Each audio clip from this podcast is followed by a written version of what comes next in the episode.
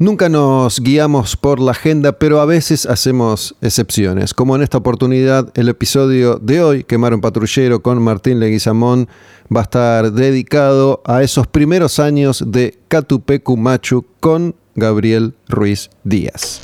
Quemar un patrullero. La música como acto revolucionario. Martín. ¿Cómo estás, Gustavo? Bien, ¿vos? Bien, cuando me propusiste la era Gabriel, enseguida empecé a caminar por, por esos años y sabes que apareció una frase de un filósofo francés que a mí me gusta mucho, se llama Roland Barthes, que es un filósofo de la comunicación y de la fotografía, que dice, tanto la fotografía como la música repite mecánicamente lo que nunca más podrá repetirse existencialmente. Y me parece que la era Gabriel es eso, ¿no? Explícame un poco, ¿qué, querría decir eso? Que lo que se vivió con Gabriel de 1994 al 2006, que fue mágico, que fue increíble, que habló de diversidad, eh, que nos repitió la idea del ser humano, de la bondad originaria, del hombre y de la música como encuentro, una vez que Gabriel se fue, no se va a poder repetir existencialmente más. No lo vamos a poder ver nunca más en el escenario ni sentir lo que sentimos en ese momento y a partir de los dibujos que él hacía. Es verdad, y por eso decía yo recién que en general no nos guiamos por la agenda, pero ocasionalmente sí lo hacemos, como cuando murió Eddie Van Halen y grabamos un episodio con Astilla Domínguez, que está ahí disponible en, en las distintas plataformas digitales. Y esta vez a raíz de la muerte de Gaby Ruiz Díaz, después de estar muchos, muchos años en una, en una situación bastante, bastante particular, sin que se supieran mucho, demasiados detalles, a raíz de un, de un accidente de auto que tuvo Gaby en 2006, cuando salía del Roxy con César Andino, cantante de Cabezones. Gaby se había comprado un auto hace muy poquitito, perdió el control del auto, chocó y se lastimó mucho la cabeza. César se lastimó mucho las piernas. César también sigue padeciendo los acontecimientos, no solo porque su historia desde entonces se ligó mucho más a la, a la de Gaby Ruiz Díaz, sino porque todavía hoy, 15 años más tarde, sigue teniendo que someterse a continuos estudios y operaciones a raíz de, de lo destrozada que le quedó la pierna en, ese accidente que rompió unas cuantas, unas cuantas vidas. Y teniendo en cuenta que a mí en lo personal me une una relación muy, muy cercana con todos, con César, con, con Fer Ruiz Díaz, con quien estaba hablando justamente este fin de semana en el que se conoció la noticia de la muerte de Gaby, ¿no? Porque Bantra empezó a tocar en vivo, Fer estuvo dando unos cuantos shows con, con Bantra, y ese fin de semana Fernando iba a tocar a la noche en un bar chiquito, en un show íntimo, y ese show se, terminó en ese momento cancelando por, por la muerte de, de Gaby. Y mm, sabes que estaba tratando de hacer un ejercicio, porque Catupeco es una de esas bandas, como siempre digo, bandas que, que surgieron en los 90, al mismo tiempo que yo empezaba a hacer mi camino muchos músicos hacían el suyo. Catupecu, Animal, Cabezones, Babasónicos, las bandas de, los 90, ¿no? Y estaba tratando de, recordar encuentros con Gaby, que tuve muchos, charlas con Gaby, que tuve, que tuve muchas, y, me, cuesta mucho, no, no tengo demasiados recuerdos, sí de haber estado con él, pero no de qué hablamos, qué, qué dijimos. Obviamente lo tengo mucho más presente a Fernando, con quien nunca perdí el contacto Em, pero me, costó eso, ¿no? Tuve algunos recuerdos, por ejemplo, de, una charla muy particular en Match Music. Yo posté un videito ahí cortito en, mi cuenta en Instagram, en Olmedo Gus, cuando vinieron los tres, en ese momento los tres eran Fer, Gaby y Miguel Sosa, Abril, Aprile, en la época de, de, Cuentos Decapitados, vinieron a un programa que hacía yo, que era de rock argentino, que se llamaba Rock al Frente, y charlamos y tocaron en vivo, fue un show alucinante. En esa época Match Music era un lugar muy, muy entretenido para, este tipo de contenidos porque eh, podía entrar público al estudio, entonces las bandas tocaban con, público y había una arenga constante y, total y éramos todos como muy, muy jóvenes y, y, con muchas ganas de hacer cosas en ese momento. Pero no, no tengo más, más recuerdos firmes, a pesar de que, repito, hablé muchas veces con Gaby, hice muchas notas con Gaby y vi muchísimas veces en vivo a Catupecu. Sabes que te escuchaba, ¿no? Y yo no tuve la oportunidad, una vez solo abrí con, con Fernando, que fue cuando hicimos el, programa el año pasado, ¿no? Y para mí, eh, lo que fue la primera vez que escucho a Catupecu, yo estaba ya cursando un posgrado en la universidad y me, Catupecu me lleva justamente a un espacio de encuentro. Catupecu, me lleva siempre a, que ellos planteaban la diversidad como derecho antes que eh, nadie eh, lo haya propuesto, ¿no? Ahora está como muy de moda, pero ellos en ese momento tenían seguidores de distintos lugares, era como la selección, no es que me caso con uno me caso con otro, y la diversidad invitaba. Y a partir de lo que es el nombre Catupecu, que siempre decían que es como un animal imaginario, me, convoca a escritores, así como lo, traje a Roland Barthes, eh, un escritor que aparece en todo eh, Catupecu es, es Rousseau, ¿no? Rousseau es el que plantea allá por 1700 lo que era la idea de un buen salvaje, de un entero absoluto, de poder entender la diversidad, de que el hombre no está fraccionado, sino que es solo uno. Y la música de, de Catupecu, sobre todo en esta primera etapa, es, es muy ilusionada, es muy buen salvaje, es caminar justamente por ese lado salvaje entendiendo quiénes somos. Bueno, otro recuerdo que, que sí tuve, justamente es el de. Yo recién había empezado mi, mi, primer programa en Rock and Pop en el año 96, y al poco tiempo de haber empezado, vinieron un día los Catupecu a dejar un demo en cassette. Ese demo tenía tres canciones, Elevador, Calavera Deforme y una más que no recuerdo cuál es, eh, capaz que era Dale o capaz que era Lady Sol, no me acuerdo. Y ese cassette nosotros empezamos a pasarlo sin, sin parar. Esa fue la, la oportunidad de tomar contacto con ellos por primera vez.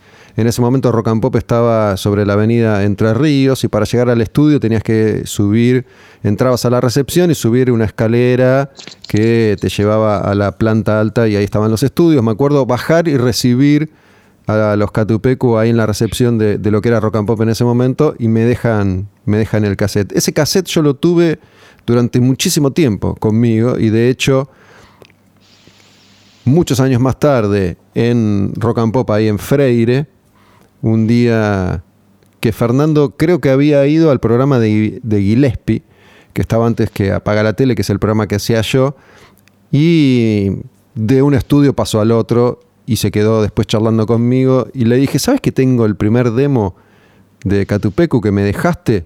Y mm, lo fui a buscar, lo tenía en una gaveta ahí en la radio y me lo firmó. ¿Qué fue de ese cassette? Ya, ya no sé, porque vengo practicando el desapego desde hace unos años y, no, me queda, no me queda nada, no tengo nada, revolí todo por la ventana. Pero bueno, tuve durante años ese, ese cassette conmigo que me trae esos recuerdos, ¿no? Y enseguida Catupeco se transforma en una banda que todo el mundo ama y que empieza a apoyar y que empieza a difundir, pero siempre inclasificable. Catupeco es una banda imposible de clasificar. No se parecen ni se parecieron nunca a nada ni a nadie. Justamente, por eso yo te, comentaba hace un ratito, ¿no? Eh, la primera vez que fui a ver a Catupecu me llegó una amiga y, no podía creer lo que estaba viendo, porque ninguno de los que estábamos ahí nos parecíamos a algo y la música nos iba invadiendo, nos iba tatuando, nos iba diciendo cosas y a la vez reflejaba situaciones que, si bien no pasaban políticamente, pero pasaban en la sociedad civil, no nos pasaban a nosotros. Amor, desamor, tristeza, música, ganas de romper todo y a la vez ganas de eh, dar 200 besos y sentir lo que es la vida misma. Es como una bocanada y de fresco escuchar a Catupecu por primera vez, ¿no? Mira, en esos, en esos primeros 90, yo no me acuerdo cuál fue la primera vez que vi a Catupecu, pero en esos primeros 90, Animal, Catupecu, Macho y Babasónico son probablemente las tres bandas argentinas que más iba a ver en vivo. Iba siempre, los vi decenas de veces. Vi a Catupecu muchas veces en vivo, en, distintos lugares, en cemento, los vi en, en, Temperley, los vi en un lugar chiquito que estaba en el centro, que no me acuerdo cómo se llamaba, y los vi desde el escenario, tipo al lado de la batería de, de Abril, de Miguel, con esa propuesta que tenía el grupo que era avasallante, ¿no? Fernando y Gabriel rebotando por el escenario, siempre arengando, siempre a los gritos. Me acuerdo de verlos en, un lugar que tuvo varios nombres, se llamó La Reina, pero creo que cuando los vi ahí, en, Sarmiento, Sarmiento cerca de, de Callao,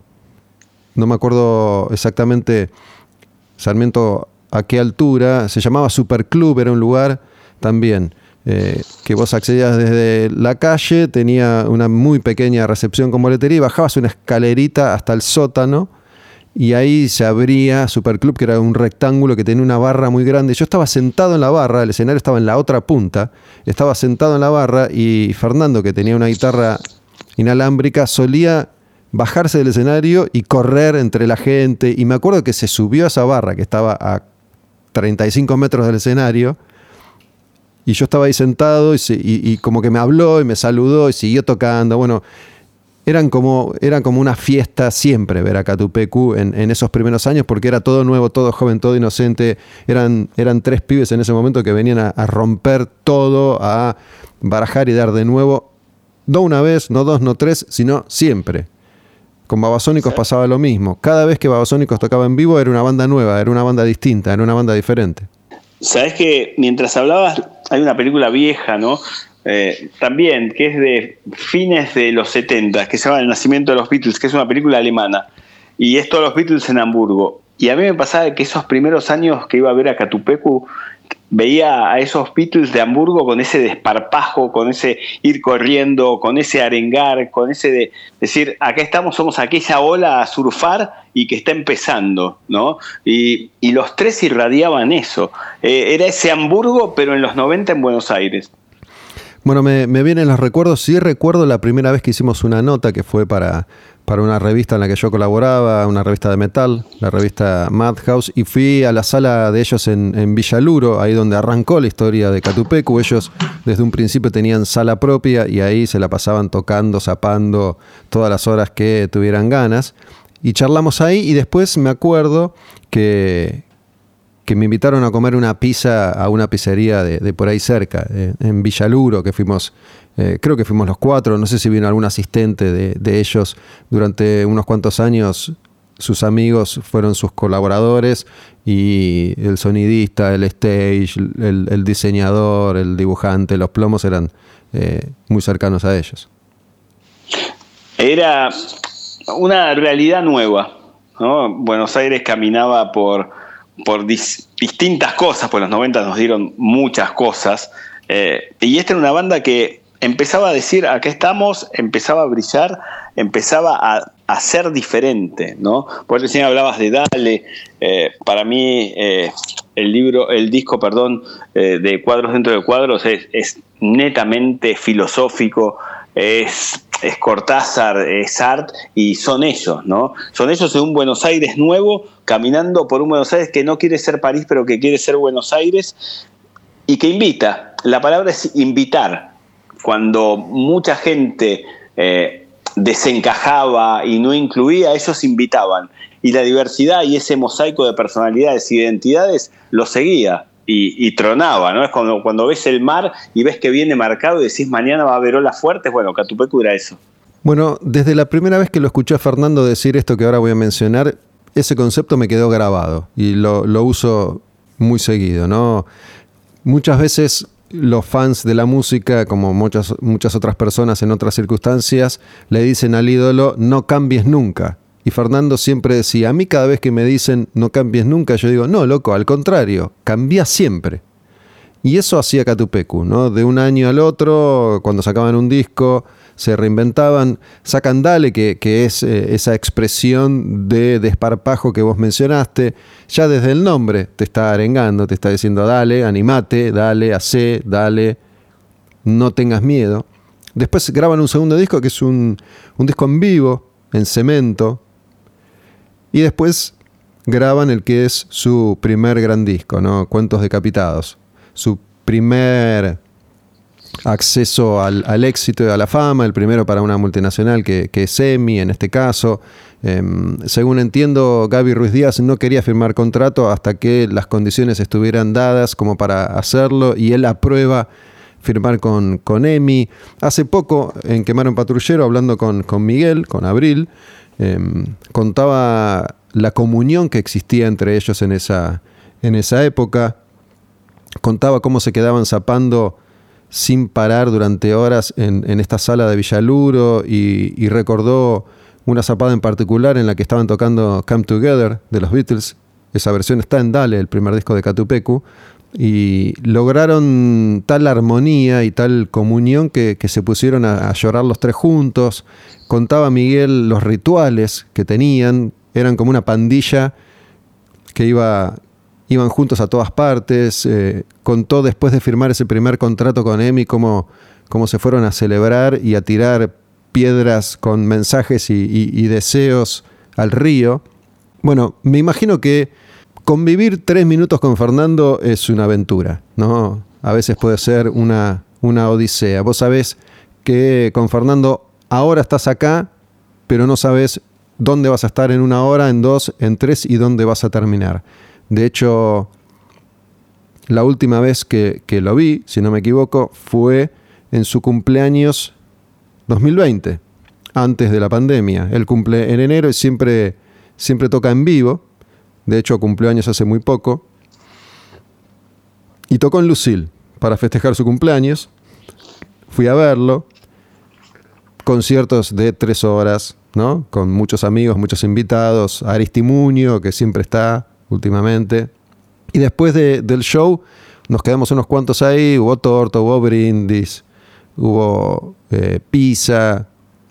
Y después de ahí nos quedamos charlando y después de ahí nos fuimos a, al carnal y terminamos bailando a las 6 de la mañana desconados. Y esa es la aventura de estar un rato con Fernando. Y esa, esa aventura era, era difícil de, sobrellevar para cualquiera. ¿no? De todo esto hablamos en, esa charla y otras cosas también con, Miguel Sosa, un episodio que se grabó hace poco y está disponible ahí en, Spotify o donde quieran para escucharlo.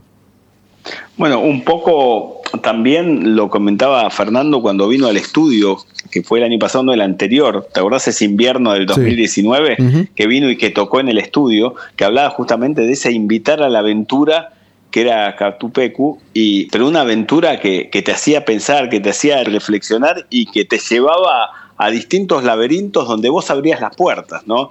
Y él te invitaba a abrir esas puertas. Es un poco lo que contabas vos recién. A mí me quedó muy, me quedé muy impactado ese día que lo conocí, que me lo presentaste vos en la radio, y primero el don de gente que tenía y seguro que se te sentaba al lado y pensaba abrirte laberintos de música, de escritores, de momentos, de situaciones. Tenía en la cabeza todo lo que fue Buenos Aires de los 80, de los 90 y de cómo articularlo al hoy, ¿no? Sin, sin ser lo mismo y reinventarse. Ese ir de, como decía él, del oscuro hacia la luz siempre, ¿no? Y buscar más luz. Bueno, es un tipo muy, muy intenso. Donde está él, difícilmente puede haber otra figura que deje esa estela porque, porque van a competir por el protagonismo todo el tiempo. De hecho, de esto también hablamos con, con Miguel en, en, esa charla en Quemar un Patrullero, cuando después de Cuentos Decapitados se, le hizo insostenible sostener la lucha de egos. Por eso Abril también termina yéndose de, de Catupecu después de,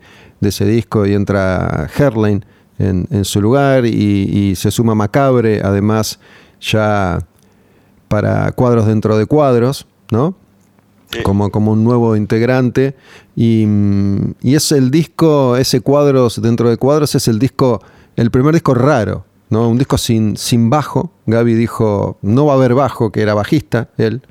Y empiezan a usar mucho secuencias y elementos de, la electrónica y tiene un sonido muy, muy particular ese disco, ¿no? El riesgo siempre, esto de cambiar siempre, esto de no vamos a repetir la fórmula porque en el disco anterior nos fue bien.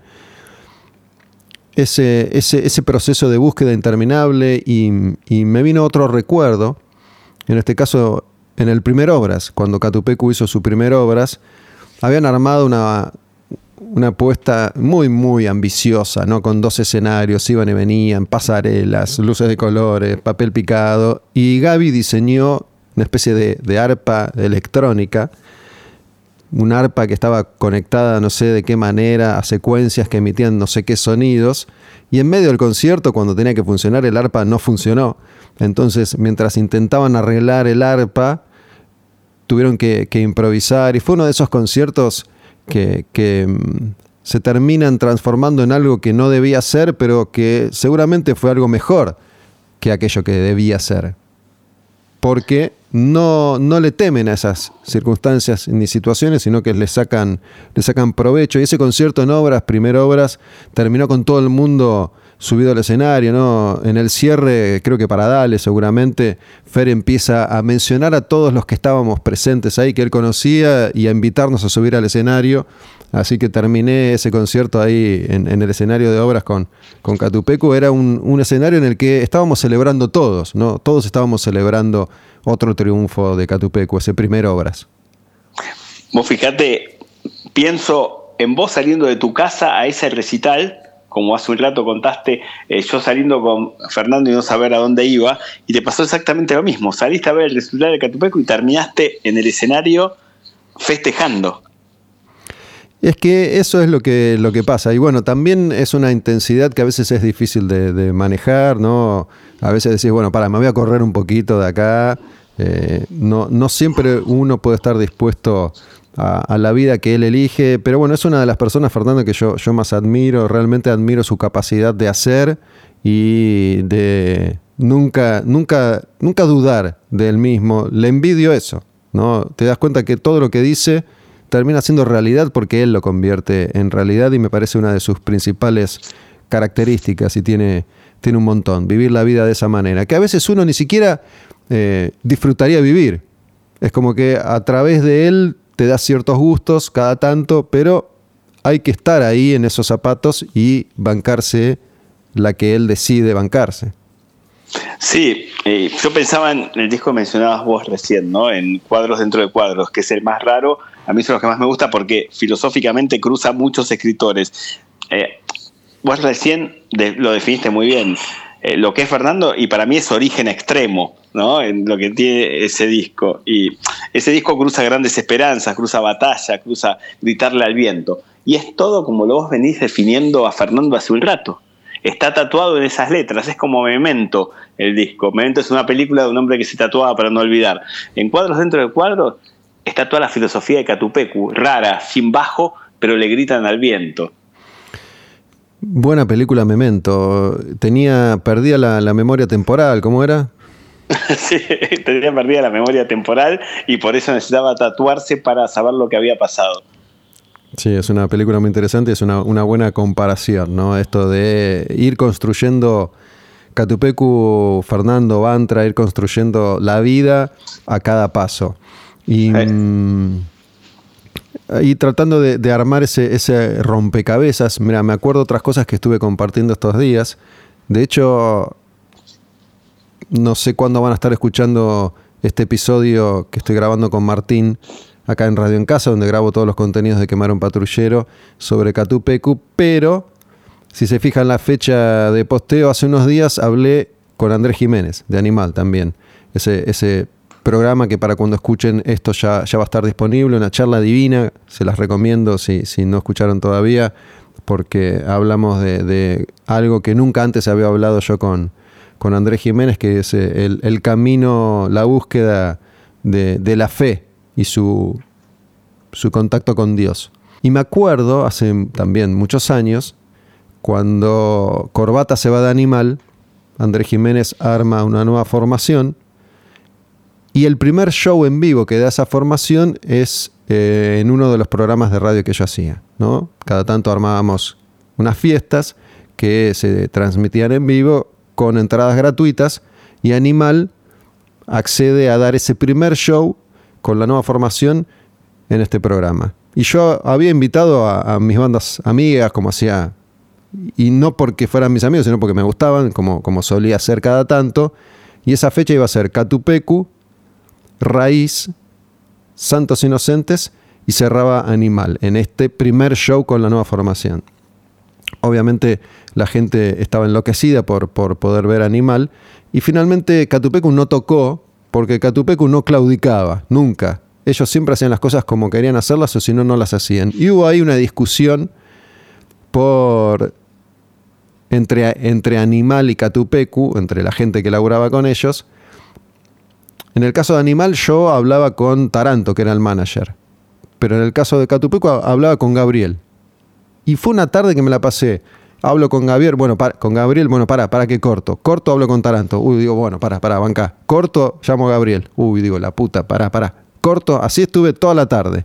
Y no pude, no pude acercar esas diferencias. La discusión era dónde se pone la batería de Catupecu, porque la batería de Animal ya iba a estar armada, iba a estar armada desde un principio y no se podía tocar, no se podía mover.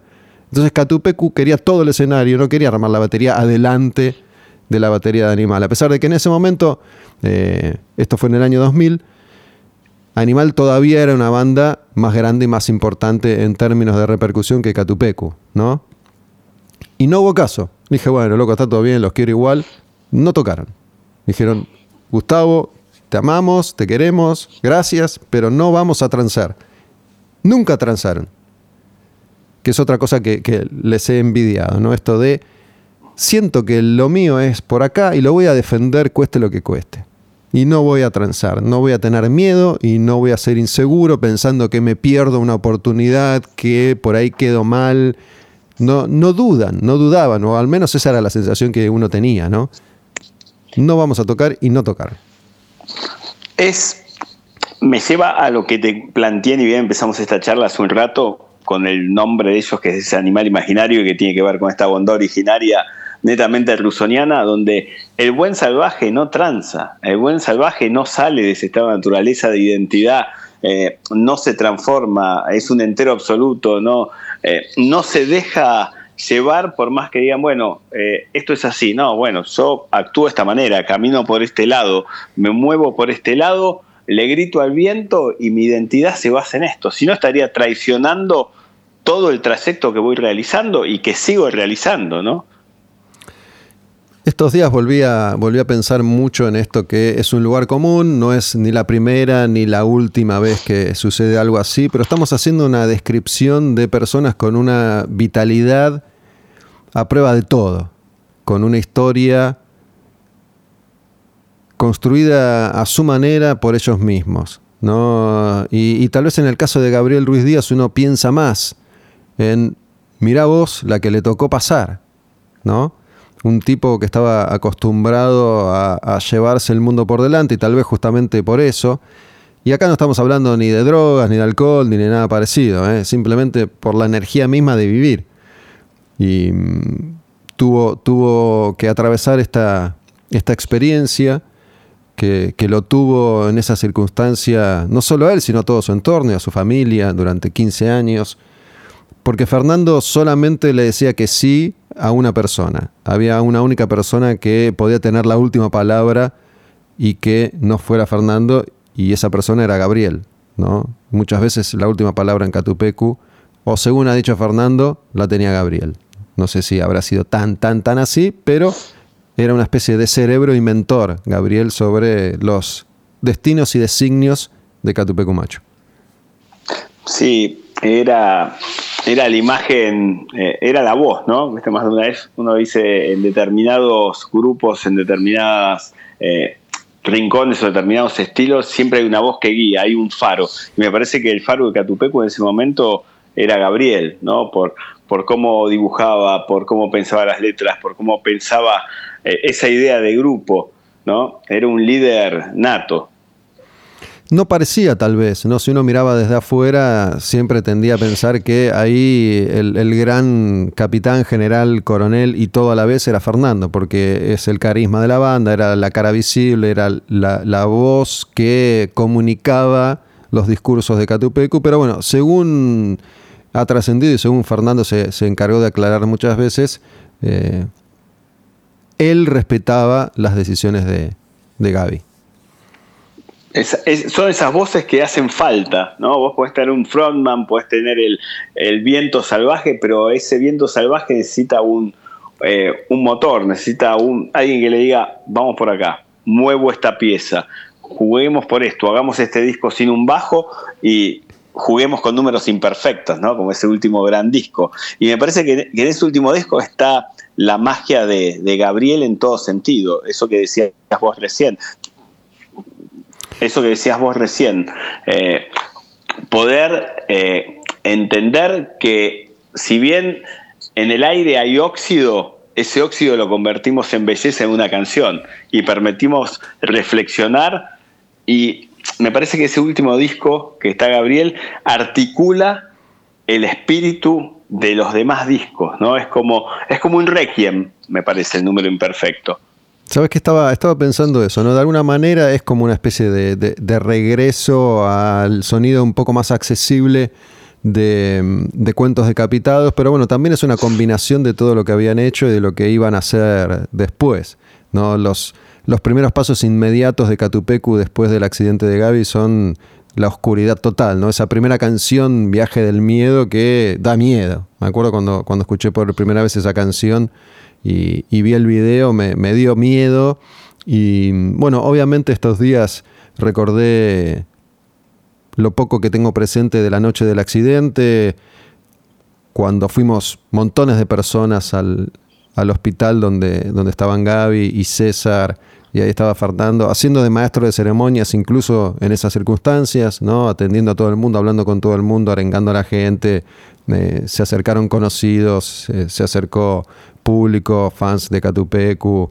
Ahí recién empezaba ¿no? la, la, otra, la otra odisea y me acuerdo haber ido ahí y haber estado en, en ese contexto con, con ellos. Y mm, digo, si bien al grabar este episodio tomamos la decisión de enfocar los primeros años de Catupecu con, con Gaby. A partir de ahí empiezan a sucederse los acontecimientos.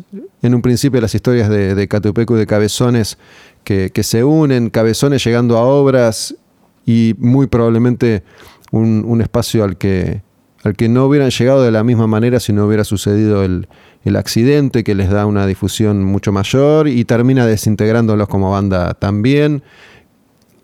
Pichu, Pichu que era guitarrista de Cabezones en esa época, tocando en Catupecu, con Zeta Bocio de, Soda, eh, tocando, tocando el bajo.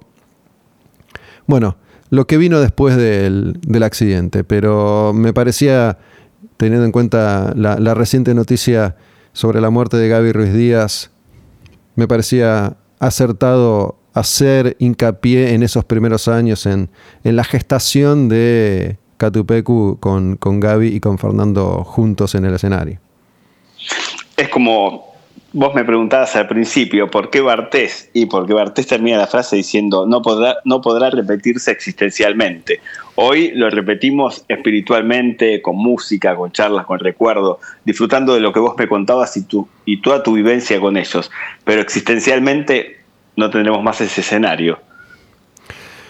Catupecu ha sido, no sabemos si en algún momento volverá a ser, cuesta imaginárselo, pero bueno, evidentemente esa es una decisión que, va a tomar Fernando eh, si es que alguna vez decide tomar algún tipo de decisión con respecto a esto. Em, pero bueno, Catupecu, ese Catupecu inicial, ese Catupecu con, con Gaby y con, con Fernando, em, un Catupecu que había tenido un par de bateristas antes de abril, ¿no? Me acuerdo cuando, cuando los conocí, hacía poco eh, que se había ido Marcelo Baraj, que, tocó la batería un tiempo ahí en Catupecu, Marcelo Baraj, que tocó con muchísimos músicos, después armó una banda y estuvo un tiempo con Andrés Jiménez en, Demente, la banda que Andrés arma cuando se para a Animal, bueno, y todos esos eh, estilos y destinos que, que, se cruzan, como contamos siempre en Quemar un Patrullero, todas nuestras vidas ahí entrelazadas de alguna manera, unidas por, por la música y por las canciones, por esos discos que, que ahí quedaron grabados para, para escuchar y para, para volver a escuchar, ¿no? Mandándole desde acá un abrazo gigante a, a Fernando, que es un guerrero, como él mismo describió a su hermano en, en esos primeros contactos cuando se conoció la noticia de su muerte, lo definió como un guerrero. Eh, bueno, nuestros mayores respetos para, para ellos dos.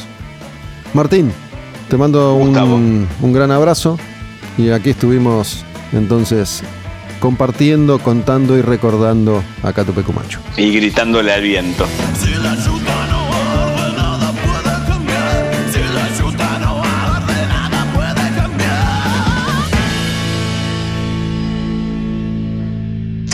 Quemar un patrullero. La música como acto revolucionario.